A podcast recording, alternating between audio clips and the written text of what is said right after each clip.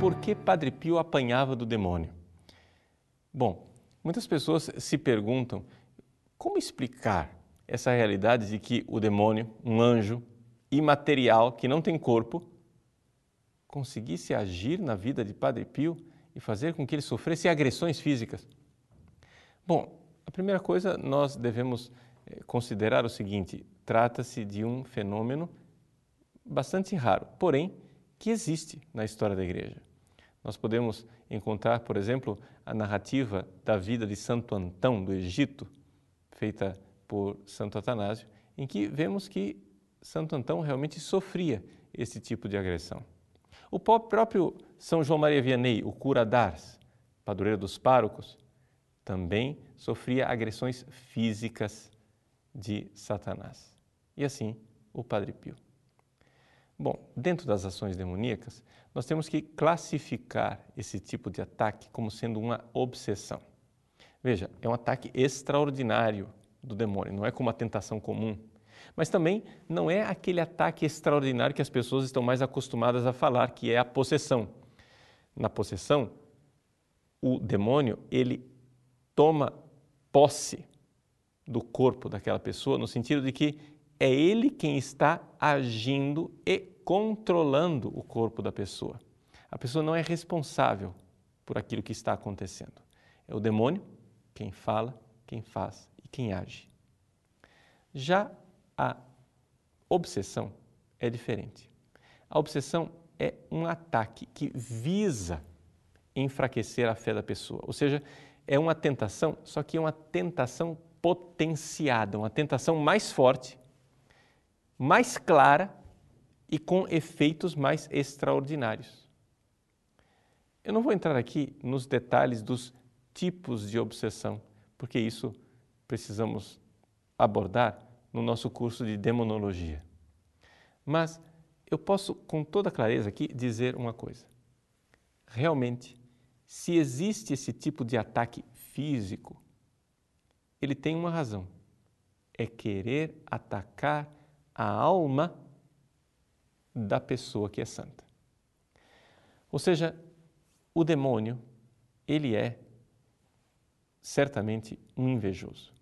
Ele olha para a fidelidade daquele santo, como o Padre Pio, vê que aquele homem realiza um ministério extraordinário, que ele está fazendo algo que para o demônio é terrível, salvando muitas aulas, almas e tornando-se ele mesmo uma alma virtuosa e cheia de Deus.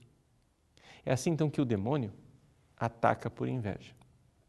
Mas o demônio, de uma forma geral, ele não tem esse poder se ele consegue atacar, é porque então entra aqui uma realidade ainda mais misteriosa, que é a permissão divina.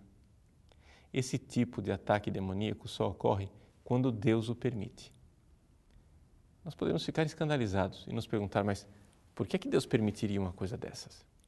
Mas trata-se de uma eleição, trata-se de uma escolha, trata-se de santos com uma missão especial dentro da igreja em que Deus permite que eles sejam atacados, que sejam vexados pelo demônio desta forma.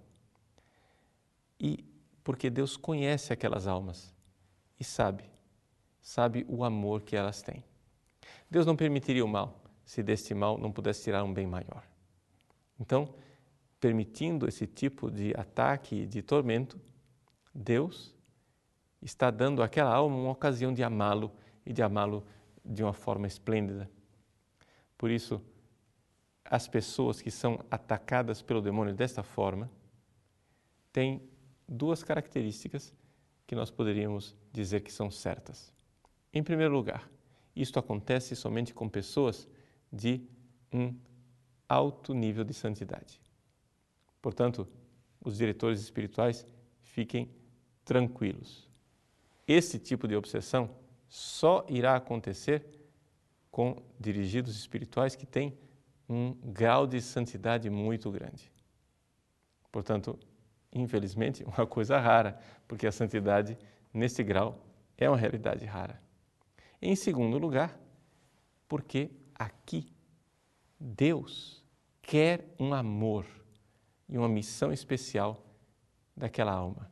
Trata-se de uma configuração especial a nosso Senhor Jesus Cristo, que lutou com o demônio.